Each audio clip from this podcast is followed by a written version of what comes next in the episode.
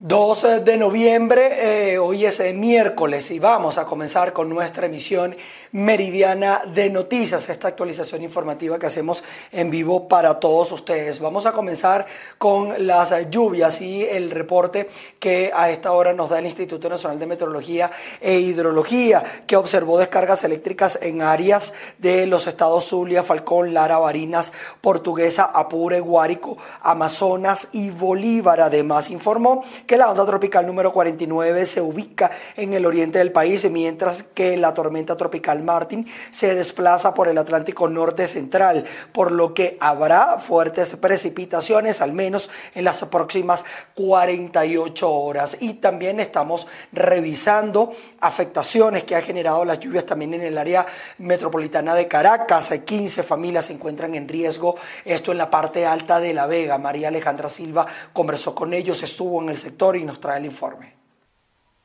Sí, hacemos este contacto desde el sector San José del barrio Los Cangilones, en la parte alta de la parroquia La Vega, en donde al menos 10 viviendas resultaron afectadas por las fuertes lluvias registradas durante los últimos días en la ciudad de Caracas. Vamos a conversar con una de las afectadas. Buenos días, me indica su nombre y apellido, por favor. María de Jesús Rujano. Señora María, ¿qué ocurrió?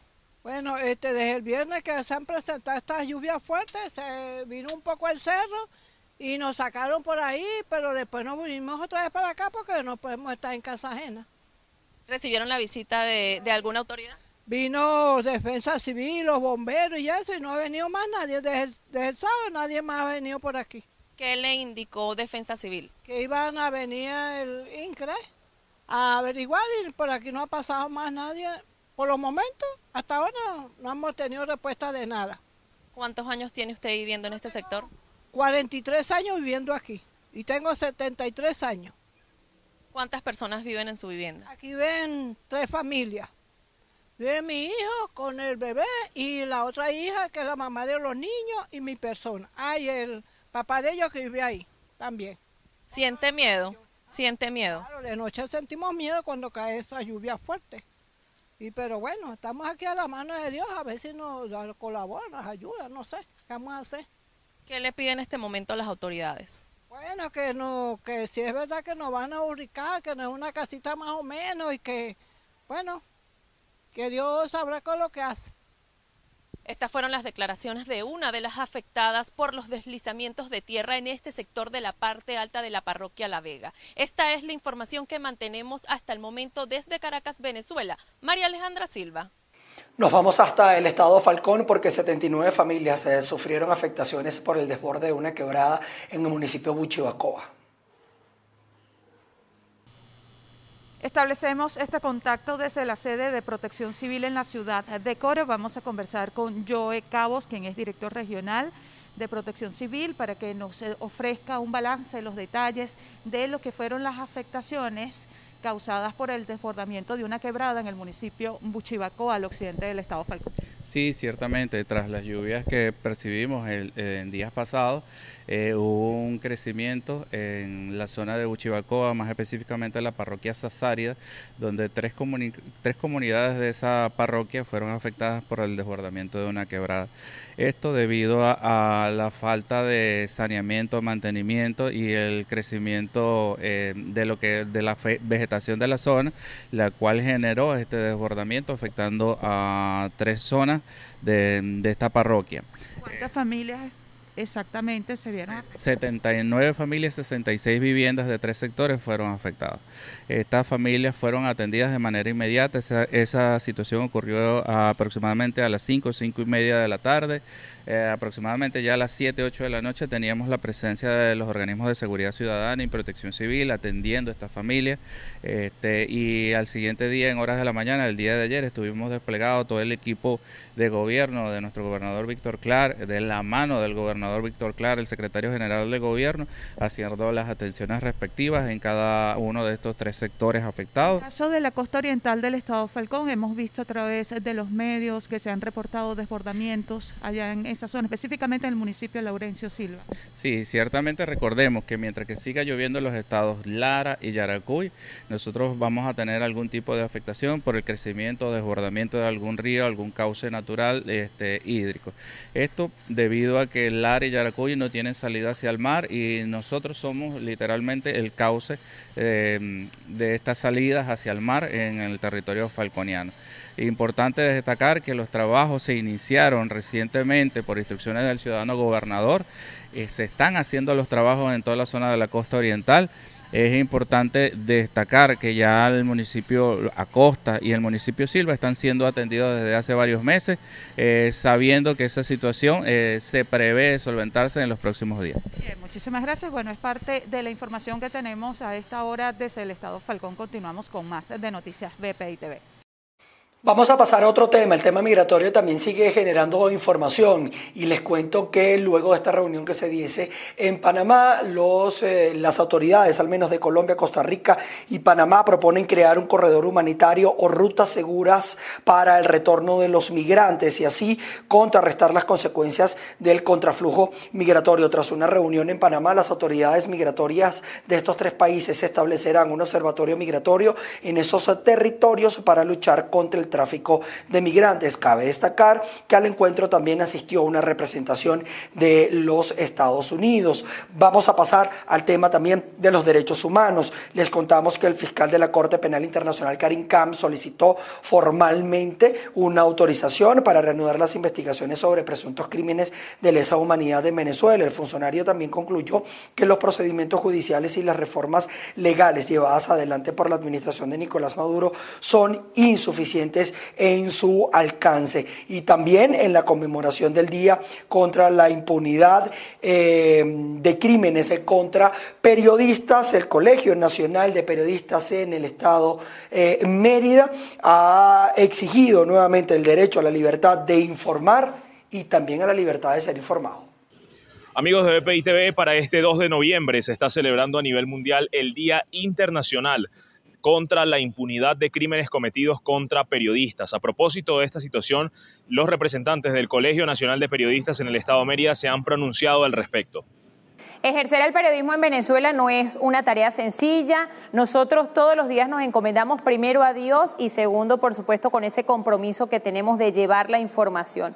Y no es cosa sencilla porque, bueno, definitivamente hay fuentes que permanecen cerradas. El periodista busca de alguna u otra manera buscar siempre la información para llevarla a la población en general. Nosotros, evidentemente, no tenemos patente de corso, en eso estamos conscientes, pero necesitamos, por supuesto, siempre el respeto por quienes están dentro de todos los factores de la sociedad para el ejercicio del periodismo, respeto a la libertad de expresión, respeto a los derechos humanos, respeto para ese profesional que sale día a día a buscar la información para llevarla como un derecho además universal, el derecho de estar informados. Ahora las redes sociales, por supuesto, que hacen un papel preponderante porque muchas veces lo que tardaba dos, tres días en conocerse, lo podemos conocer instantáneamente y los periodistas estamos llamados justamente a hacer un seguimiento de las noticias y de llevar lo más objetivamente posible esa información. Necesitamos que se nos respete, así como nosotros, por supuesto, respetamos a todos los sectores de la sociedad en una Venezuela que, como decimos, no es tan sencillo ejercer el periodismo. Estas son parte de las declaraciones de los representantes del Colegio Nacional de Periodistas en el Estado Mérida a propósito de las dificultades que viven cada uno de los trabajadores de la prensa en Venezuela. Desde el Estado Mérida, José Gregorio Rojas, BPI TV. Trabajadores del Instituto Postal Telegráfico en Caracas protestaron todo esto para exigir respeto al pago de sus eh, obligaciones por la contratación colectiva.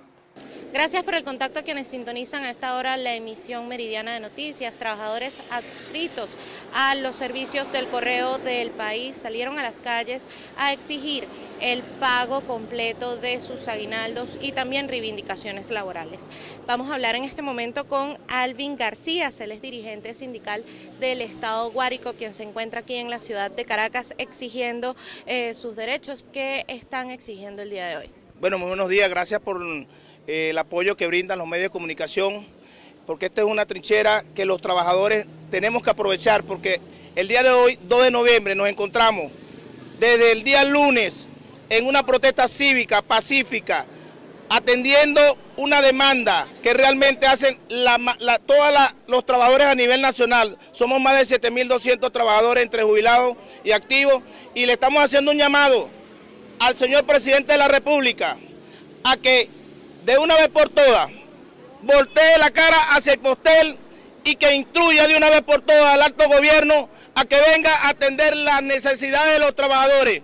Las cosas aquí, señor presidente, luego del llamado que usted ha hecho a la eficiencia en las instituciones, a la productividad de las instituciones, aquí se pretende excluir a la clase obrera y sin participación de la clase obrera no hay desarrollo económico en nuestro país. Hoy nos dicen que no hay dinero para pagarnos. Luego de habernos pagado la quincena del mes de octubre, la primera, unos derechos consagrado en nuestra convención colectiva y en la segunda quincena nos la quitan de un plumazo. Señor presidente, ¿a qué juegan? ¿A qué juega esta gente? Nosotros estamos ya molestos. Todos los trabajadores aquí tenemos toda una vida al servicio del pueblo venezolano, el servicio que ofrece nuestra institución con todo el cariño y con todo el apego y con toda la responsabilidad que hacen los trabajadores. Hoy nos pagan con esto. Los jubilados se mueren y no tenemos cómo enterrarlos porque no hay un servicio funerario que el instituto cubra la, cobertura. No podemos seguir en esto, señor presidente. Le hago un llamado a usted, a la, a la vicepresidenta ejecutiva, al ministro del Trabajo, a todos los que le corresponde dar respuesta a, a, corregir las aberraciones que se cometen a nivel de la administración pública. Le agradecemos si nos atienden, ya entregamos un documento central donde están plasmadas todas las demandas que los trabajadores han dicho que si no hay respuesta no nos iremos de aquí. Aquí estamos diciendo el derecho a todos los trabajadores, señor presidente. Bien, muchísimas gracias. Palabras de Alvin García, dirigente sindical del Estado Guárico en esta protesta aquí a las puertas de Hipostel en la avenida San Martín de la ciudad de Caracas. Desde Caracas, Venezuela, Irene Mejías. Nos vamos hasta Barquisimeto porque los trabajadores del mercado municipal del Estado Lara, en Barquisimeto específicamente, están exigiendo a la alcaldía de esa jurisdicción la rendición de cuenta de los recursos destinados por la alcaldía para mantener este centro de comercio. Gracias por el contacto. Les saludamos a toda nuestra audiencia desde Barquisimeto en el estado Lar, en donde un grupo de trabajadores del mercado mayorista de Barquisimeto protestaron para exigirle al alcalde Luis Jonás Reyes que por favor rinda cuenta de los recursos que son destinados para el mercado mayorista, que no están entrando a esta plaza y que por lo tanto los trabajadores son los que están sufriendo las consecuencias de no recibir sus beneficios salariales y además las condiciones en las que se encuentra este mercado son deplorables. Nos hace falta más de cuatro años de dotación de uniforme no contamos con vehículos, no, no contamos con los vehículos para realizar los recorridos operativamente ni con las motos, no paga, el Mercabar tiene más de tres años sin pagar seguro social, está moroso. La alcaldía, ese dinero que viene de Mercabar la gestiona en otras, supuestamente otras obras que no salen, porque si tenemos, si la alcaldía tiene eh, otros enter que son eh, que puede arreglar las calles, la vialidad, pintar el mercado, no lo hace, la plata va para otros recursos según el alcalde, más no, nunca ha declarado la plata del mercado va para dónde va. ¿Y ustedes han solicitado audiencias con el alcalde? Hemos solicitado audiencias con el presidente de mercado, se ha pasado más de seis oficios dirigidos al presidente y no hemos sido atendidos se ha pasado al alcalde comunicado solicitando que se reúna con los trabajadores e indique qué es lo que pasa con la viabilidad, los recursos, las cuestiones que presentan al mercado y no hemos recibido ningún tipo de respuesta hasta el día de hoy. El mercado mayorista de Barquisimeto es una de las mayores plazas comerciales que tiene Venezuela y está ubicado al oeste de la ciudad capital. Es importante destacar que son 244 los trabajadores que están exigiendo una respuesta por parte del Ejecutivo Municipal a los recursos que no están llegando hasta esta importante zona comercial. Asimismo, le han pedido diferentes reuniones al presidente de Mercabar, Orlando Miranda, que hasta los momentos no ha respondido ninguna de las solicitudes. Y estos trabajadores aseguran no van a dejar de protestar hasta tanto sean escuchadas todas sus peticiones.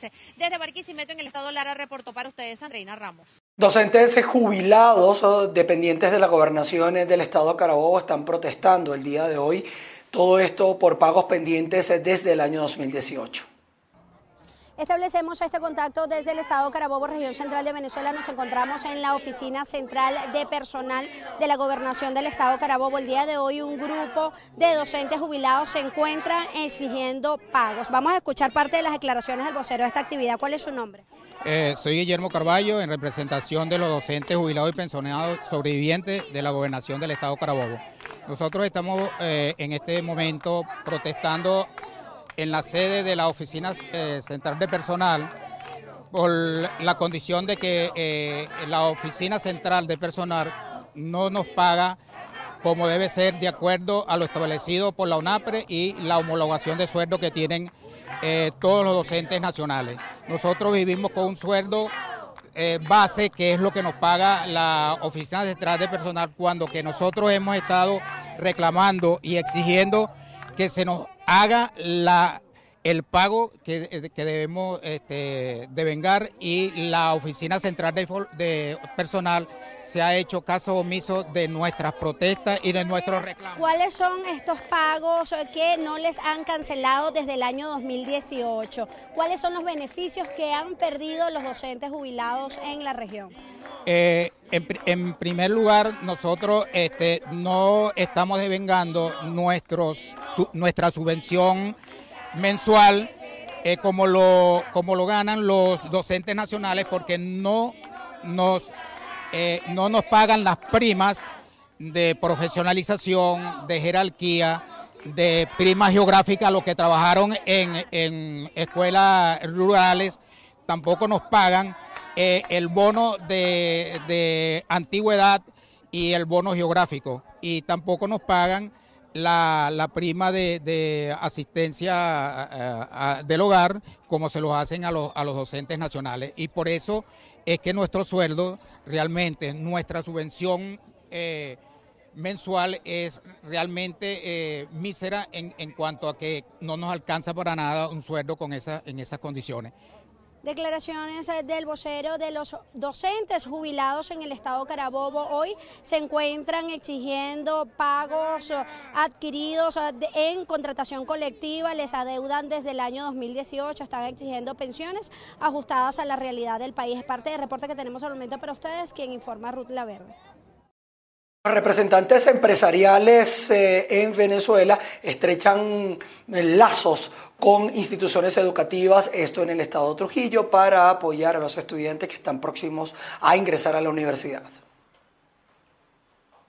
Saludos, hacemos este contacto desde el Estado Trujillo. El día de hoy representantes empresariales a nivel nacional realizan alianza con la Escuela Salesiano a través del programa de Fundey, Fundación de Emprendedores Empresariales, para brindar apoyo a esta escuela técnica y a todos estos egresados que cursan hasta sexto año en apoyo para llegar a su desempeño universitario.